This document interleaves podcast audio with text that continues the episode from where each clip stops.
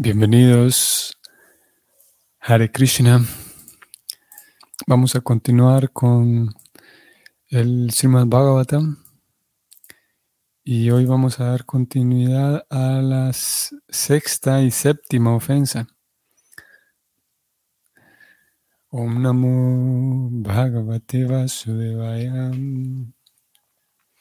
Om Namo Bhagavate Vasudevaya. Om Namo Bhagavate Vasudevaya. Etan nirvidyamananam ichitam makuto bhayam yoginam nripanirnitam harirnamanukirtanam. Oh Rey, el canto constante del santo nombre del Señor Siguiendo el sendero de las grandes autoridades es la manera libre de dudas y de temor en que todos pueden lograr el éxito. Tanto aquellos que están libres de todos los deseos materiales, como aquellos que están deseosos de todo el disfrute material, así como también aquellos que están autosatisfechos en virtud del conocimiento trascendental. Vamos a ir directamente a la sexta ofensa. Y vamos a leerla también, la sexta ofensa desde el néctar de la devoción. Aquí lo tengo.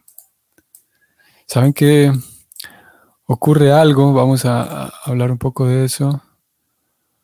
Em, ocurre algo con este tema de las ofensas y es que si bien acabamos de ver que es algo importante en este verso, preocupada habla de la importancia de la, evitar las ofensas. Y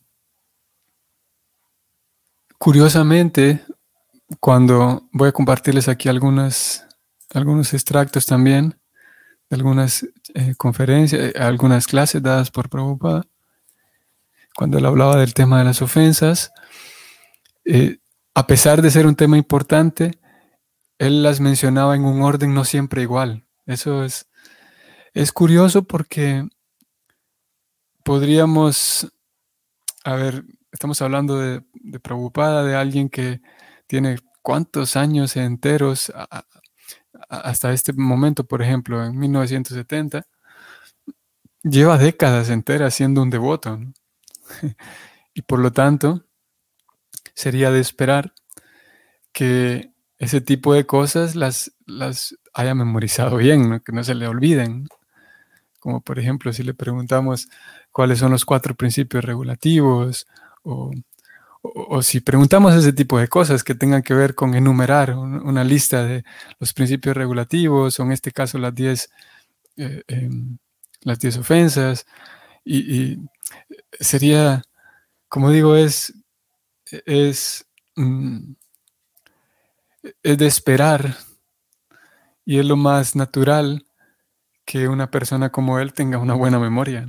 Si le preguntamos, por ejemplo, cuáles son los capítulos de la Gita y Prabhupada con tanta, con tanta pericia, él citaba una cantidad tan grande de versos de memoria, versos en sánscrito de memoria. Pero curiosamente, con el tema de las ofensas, eh, como vamos a ver aquí, tanto en el, verso que estamos leyendo, en el 2.1.11 del Bhagavatam, como en el capítulo 8 del Néctar de la Devoción, la lista que Prabhupada presenta es la misma. Sin embargo, cuando él, eh, eh, hablando del, tema de las ofensas en alguna ceremonia de iniciación o eventos similares, la lista que él presentaba era diferente. Ya no, no estaban eh, escritas en el mismo orden. Y vamos a echar un vistazo a eso hoy. Por lo tanto, pues por esa razón que vamos a leer entonces la, ofensa número 6 y número 7. Porque con estas dos, o más bien a partir de la número 6, es que aparecen aquí unos, unos cambios en el orden. Entonces aquí estoy, eh, este, esta página que tengo aquí es la página de del verso de hoy. Vamos a leerla como la presenta aquí preocupada y dice lo siguiente. Ah, la sexta ofensa, aquí está. La sexta ofensa consiste en interpretar el santo nombre. El Señor no es algo imaginario, ni tampoco lo es su santo nombre. Hay personas con una escasa provisión de conocimiento que creen que el Señor es un producto de la imaginación del adorador y por ende creen que su santo nombre es algo imaginario. Una persona que cante el nombre del Señor de ese modo no puede lograr el éxito que se desea en relación con el canto del santo nombre. Esta es la sexta ofensa. Vamos a leerla ahora del capítulo 8 del Néctar de la Devoción. Y él dice lo siguiente, sexta ofensa, dar alguna interpretación del santo nombre del Señor. Es lo que él dijo.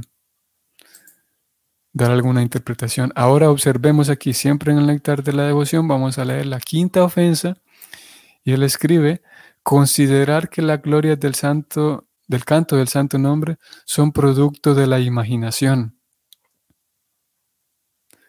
Y es aquí, como yo decía, que se, pone, se puede poner confuso el asunto, porque si lo notamos, esta definición que él da de la quinta y la sexta, pareciera que entonces las incluye estas dos juntas en la misma definición de la sexta ofensa en el verso del Bhagavatam de hoy. Preocupada, entonces hablo aquí, incluye como sexta ofensa, él dice que considerar que el Señor es algo imaginario o su santo nombre, que es lo mismo que él dijo en la quinta ofensa del néctar de la devoción. Son producto de la imaginación. Y, al mismo tiempo habla de interpretar el santo nombre en esta misma sexta ofensa, mientras que en el néctar de la devoción eh, ya no lo incluye ese en la quinta, sino en la sexta ofensa, interpretar el santo nombre del Señor. Así que esa es la primera, ¿cómo sería la primera diferencia que encontraríamos? Por lo tanto, eh, eh, termina siendo, podríamos decir que en ciertas ocasiones, la explicación de esta ofensa quinta termina abarcando a ambas, quinta y sexta. Y tanto es así que, por ejemplo, vamos a ir aquí a, esta lectura que la tenemos en Los Ángeles 1970, en, una ceremonia de iniciación. Eh, vamos a ir un poco más arriba, en donde ellos leyeron, vamos a ver, alguien leyó o es mismo Preocupada, vamos a descubrir aquí. Si Preocupada mismo está haciendo toda la, la presentación y él habla de la quinta ofensa. Vamos a poner un poco más grande esto. La quinta ofensa. Y él lo dice así, interpretar el santo nombre del Señor. Quinta ofensa. Y esta quinta ofensa, interpretar el santo nombre del Señor, ya es diferente de la quinta ofensa en el néctar de la devoción. Porque en el néctar de la devoción corresponde a la sexta ofensa, interpretar el santo nombre. Sin embargo, aquí en esta clase él lo pone como quinta ofensa. Y bueno, da toda una, toda una explicación, continúa eh, eh, eh, su, misma explicación dentro de la quinta ofensa. Y,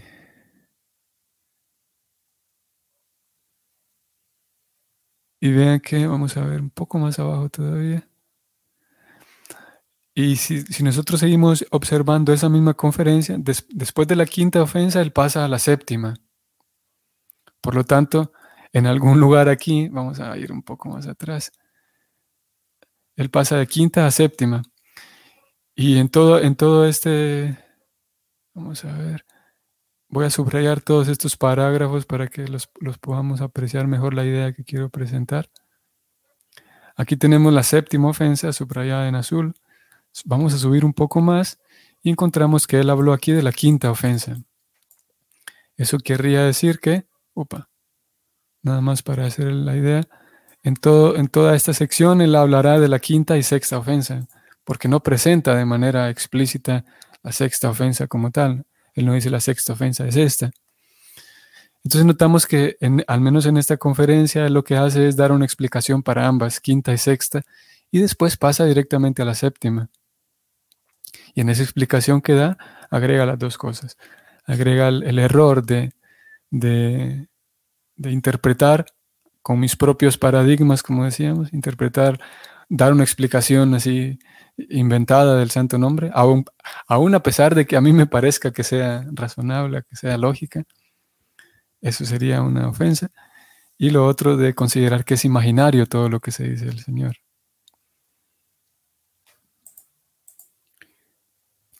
Y bueno, eso por un lado, la, mezcla entre quinta y sexta. Y luego encontramos que para la séptima ofensa, como él la presenta aquí en, este, en esta lectura, en esta clase, él dice la séptima ofensa es la siguiente, instruir acerca de la gloria del santo nombre a los infieles, a alguien que no tiene fe. Él se salta a la séptima y la presenta como, como lo acabamos de leer. Cosa que vamos a volver al néctar de la devoción. Y en el néctar de la devoción, esa ofensa de instruir a los infieles acerca del santo nombre va a aparecer hasta la ofensa número 9, hasta el punto número 9. Voy a leerla y voy a subrayarla. Número 9, instruir sobre la gloria del santo nombre a una persona que carece de fe. Que como vimos, es lo mismo que Preocupada presentó como la séptima ofensa. ¿Y qué, cómo aparece en, el, en la lista que hemos venido estudiando del Bhagavatam? Bhagavatam, segundo canto, capítulo primero. Vamos a ver cómo Prabhupada la pone. Séptima ofensa. Cometer pecados intencionalmente fundándose en el santo nombre. Esta, es como la pone. Eh, podemos encontrar entonces aquí un, un desorden, digamos, o una falta de orden. Eh, y parece ser que preocupada en esta, en esta clase que yo les estoy mostrando aquí, eh, no sé si, vamos a ver si lo anuncian al inicio, no. Eh, diferente a otras clases, preocupada no termina como generalmente lo hace.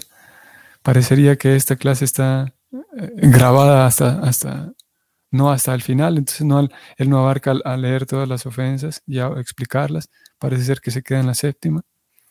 Pero entonces la séptima la presenta así, como instruir acerca de la gloria del santo nombre a quienes carecen de fe.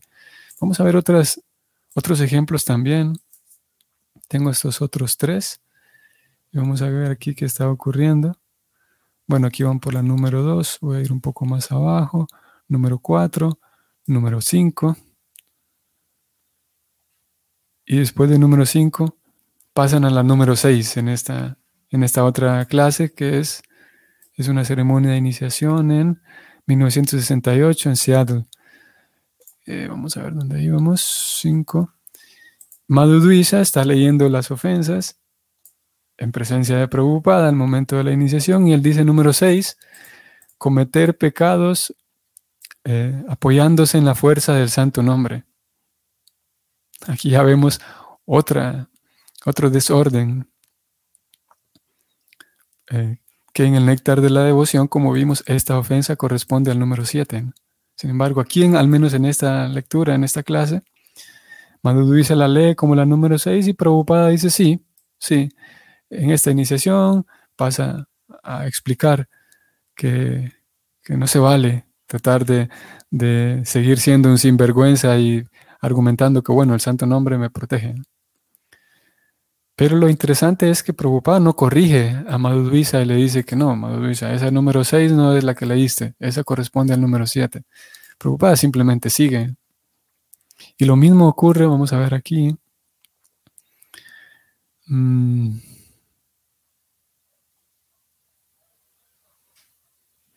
Lo mismo ocurre en, en, este otra, en esta otra clase en, este, en esta ocasión es una ceremonia de iniciación también, vamos a ver la fecha. En 68 en Londres. Rebatinandana lee la ofensa número 6 y dice él, la sexta ofensa es cometer pecados apoyándose en la fuerza del santo nombre. Nuevamente él la lee aquí, a la que la ofensa que corresponde a la número 7. Y preocupada una vez más pasa a dar su explicación, no corrige no hace una corrección a, Rebatinandana diciendo que esa es la número 7, Rebatinandana, te equivocaste. Simplemente sigue. Y vamos a ver una vez más aquí. Ahora tenemos también ceremonia de iniciación y especialmente una, una clase en, base a, las, basada en las 10 ofensas. Los Ángeles 1970. Y vamos a ver la sexta ofensa. Aquí ocurre lo mismo que, que, vimos hace rato. Pasa preocupada de estar leyendo la quinta y luego pasa a la séptima. No, me da la impresión de que esta y esta otra son las mismas, sí. Sí, estamos viendo aquí dos veces la misma clase. Ok. Entonces, ¿sobre cuál hablamos hoy? Eh, vamos a regirnos entonces por lo que aparece aquí. vamos a regirnos por la lista que, apareció en el, en el verso del Bhagavatam que hemos venido leyendo. La sexta ofensa que correspondería hoy, de esa ya dimos una explicación, o no una explicación, sino más bien reflexionamos un poco sobre el considerar que es imaginario el santo nombre y al mismo tiempo dar, dar interpretaciones. A veces da la impresión de que si doy una explicación súper esotérica y súper mística, entonces eh, la persona que me está escuchando se va a impresionar más. La séptima ofensa es la de cometer pecados intencionalmente, fundándose en el santo nombre. En las escrituras se dice que uno se puede liberar de los efectos de todas las acciones pecaminosas con solo cantar el santo nombre del Señor. Aquel que se aprovecha de ese método trascendental y continúa cometiendo pecados, esperando neutralizar los efectos de estos mediante el canto del santo nombre del Señor, es el mayor de los ofensores a los pies del santo nombre. Un ofensor de esa índole no puede purificarse mediante ningún método recomendado de purificación. En otras palabras, puede que uno sea un pecador antes de cantar el santo nombre del Señor, pero después de refugiarse en el, en el santo nombre del Señor y volverse inmune, uno debe abstenerse estrictamente de cometer actos pecaminosos con la esperanza de que su método de cantar el santo nombre le brindará protección.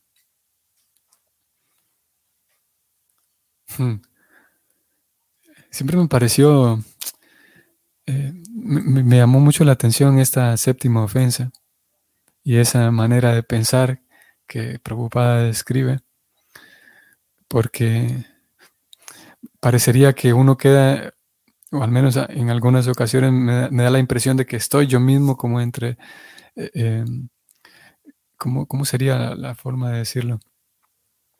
Como sin salida, porque por un lado Prabhupada dice que, ya lo hemos leído, que el, canto del santo nombre lo limpia a uno y lo protege a uno y, principalmente lo limpia y lo capacita a uno para poder vincularse con el Señor, para poder relacionarse apropiadamente con el Señor. Ahora, la cosa es que, preocupada dice aquí, vamos a ver, aquella persona que se aprovecha de este método trascendental y continúa cometiendo pecados, eh, es el mayor de los ofensores. Ok, hasta ahí está bien. Un ofensor de esa índole no puede purificarse mediante ningún método. En otras palabras, puede que uno sea pecador antes de cantar el santo nombre, pero después de refugiarse en el santo nombre y volverse inmune, uno debe abstenerse de, cometer pecados.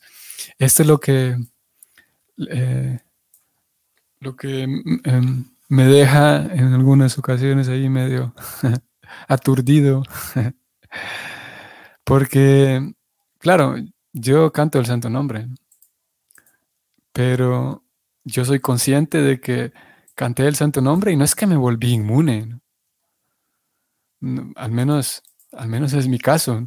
No es que después de cantar el santo nombre, ya sea en Kirtan o en Yapa, o, posiblemente sí me volví inmune, inmune, pero la percepción que yo mismo tengo de mí mismo después de cantar es que en un sentido, me siento que sigo siendo la misma persona, me siento que tengo las mismas debilidades que tenía antes de cantar en el kirtan, me siento que tengo eh, tantas eh, tonterías internas que tengo que limpiar todavía, que en su momento irán limpiándose. Así que, ¿cómo hago?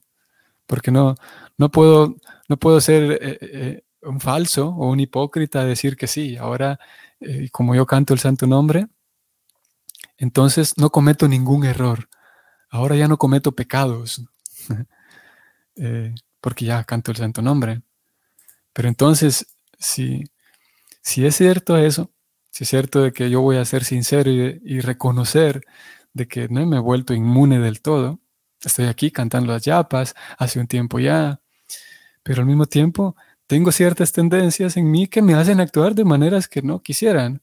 Y obviamente quisiera limpiarme de eso, quisiera eliminar eso ya de mi vida, pero no funciona así, de que con solo desearlo esas cosas se eliminan. Hay que trabajar y hay que limpiar y etcétera.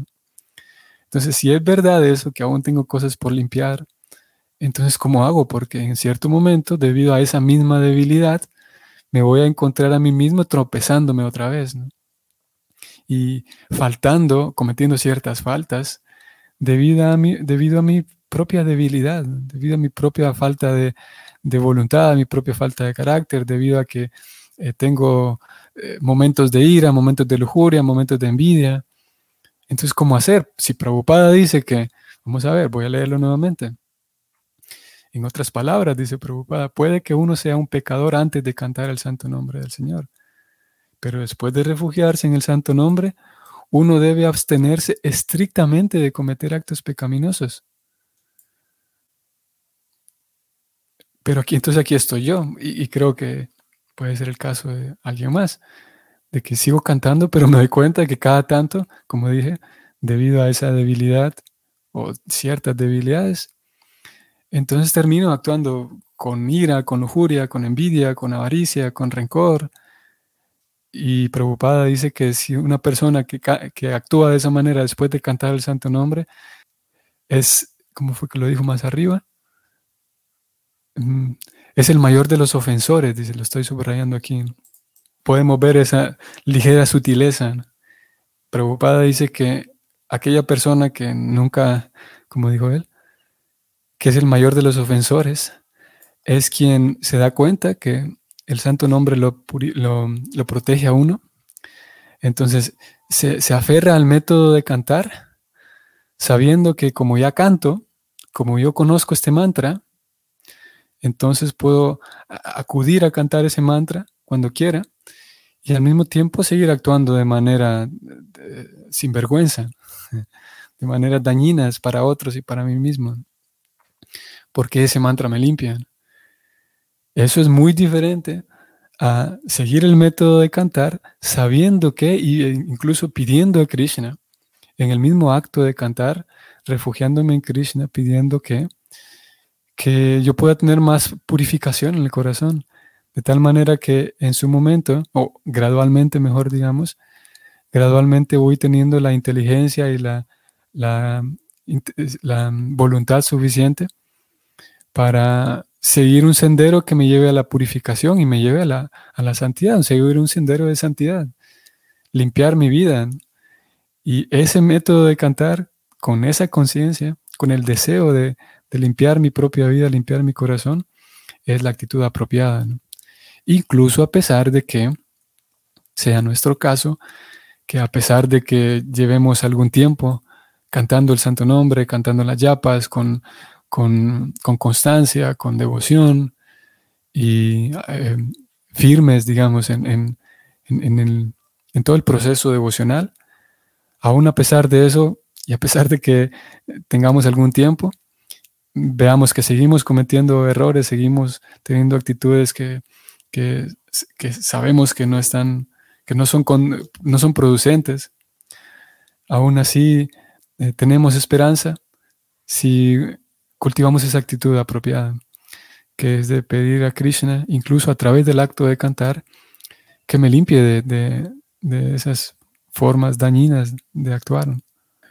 Vamos a ir, vamos a echar un vistazo a nada más a una de estas clases Número 6, dijo Madhuisa, que corresponde al número 7 para nosotros, cometer eh, pecados sobre la fuerza del canto. Sí, dice Prabhupada. Ahora esta iniciación de este día en adelante, tu vida pasada, todas las actividades pasadas, ahora son llamadas, eh, podemos decir que están cerradas. Él dice, todo está cerrada ese ciclo de tu vida. Todo está acabado ya. Tu vida, tus actividades pecaminosas de tu vida pasada, él dice. Tu vida pasada refiriéndose a que en ese, recordemos que Prabhupada está hablando en un momento de iniciación, está dando una iniciación, que en un sentido simbólico, digamos, el estudiante obtiene una nueva vida. Y es una idea que también está presente en el cristianismo, ¿no? tener una nueva vida renacer en el espíritu. Es algunas veces como se presenta. Entonces, por esa razón, Prabhupada está hablando de una vida pasada, especialmente una vida pasada, porque de aquí en adelante voy a intentar eh, llevar una vida de santidad, cultivar santidad.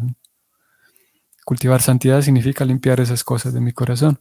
Sigo leyendo entonces de lo que Prabhupada dice. Ahora dice, ahora debido a, este canto de Hare Krishna, tú puedes limpiar todas estas, todas las reacciones de tus actividades pecaminosas. Eso no significa que las vas a repetir, dice Prabhupada. Bueno, ahora voy a cometer actividades pecaminosas y voy a cantar. Todo será perdonado. Y voy a... Eh, el, balance será... Todo quedará, quedará balanceado, dice Prabhupada. Cometo actividades pecaminosas y canto, todo queda balanceado. No, no es así, dice él. No cometan eso. Lo que sea que ya hicieron, lo hecho, hecho está, ya, pero ya no más. Ahora debe haber una vida pura. Especialmente, bueno, Prabhupada no dice especialmente, sino debe haber una vida pura. Dos puntos. No sexo ilícito, no intoxicación, no juegos de azar y no consumo de carnes. Todo está todo esto acabado ahora, dice. No es de que, bueno, ahora estoy cantando Hare Krishna, déjenme ir a un hotel y, tomar alguna y comer alguna carne. No. Eso será un gran pecado. No hagan eso. Entonces, el canto de mantra Hare Krishna no fructificará si ustedes cometen esta ofensa. Hmm. Interesante, vean que que preocupada, no vamos a leer las otras dos. Notemos aquí como preocupada, entonces les previene a ellos de que, especialmente quienes están iniciándose, les previene de que, les advierte de que no, no regresen a esas mismas actividades. Y él específicamente, cuando habla de que hay que llevar una vida pura, se refiere especialmente a estas cuatro actividades pecaminosas principales, digamos, sexo ilícito, intoxicación, juegos de azar y el consumo de carne. Especialmente, o al menos como él lo, señala aquí en esta clase, se refiere a eso, a que después de cantar uno siga, uno siga mm, eh, consumiendo intoxicantes, o uno siga consumiendo carne, o uno siga eh, eh, manteniendo sexo ilícito. Y las otras cosas de las que hablamos al inicio, las que yo hablé al inicio, de cómo em, em, que yo puedo observar en mí mismo que tengo em, codicia, lujuria, ira. Eh, son cosas un poco más sutiles, digamos, que, tienen que ver con, sí, con, impresiones que están ahí grabadas en, el, corazón y en la mente, que, no es que de un día para, para otro uno diga, bueno, ya no, de hoy en adelante ya no voy a tener envidia, ya no voy a tener avaricia, ya no voy a tener ira. Eso es un poco más difícil de controlarlo. Sin embargo, aquí cuando Prabhupada dice que ya no cometen actividades pecaminosas, él pone eh, esta lista de no sexo ilícito, no intoxicación, no juegos y no consumo de carne. En ese sentido, eh, y siguiendo la línea que Prabhupada plantea aquí, podemos decir que ya lo deja él un poco más fácil, un poco más accesible. Ok, voy a cantar el mantra de Krishna y eso sí lo puedo hacer el mantenerme eh, distante de estas cosas. No sexo ilícito, no intoxicación, etc. Mientras que sigo teniendo algunas contaminaciones en el corazón que me hacen actuar de manera, eh, como decíamos, con, ira, con, lujuria, con avaricia, con rencor. Y sabiendo que el canto sí nos, nos protege para eso. Pero dice preocupada, no es que alguien se ponga a cantar y digan, bueno, ya vengo que voy a ir a comprarme un, un almuerzo con carne. Eso no dice él. Eso será una gran ofensa. No hagan eso. Eh, si no, no habrá el resultado de, del, del, canto del mantra Hare Krishna. Bien, entonces aquí vamos a detenernos. Mm, eso es lo que podemos entonces leer y encontrar en relación a la séptima ofensa. Cometer, seguir cometiendo actividades pecaminosas pensando que no importa, porque cuando cante se me perdona.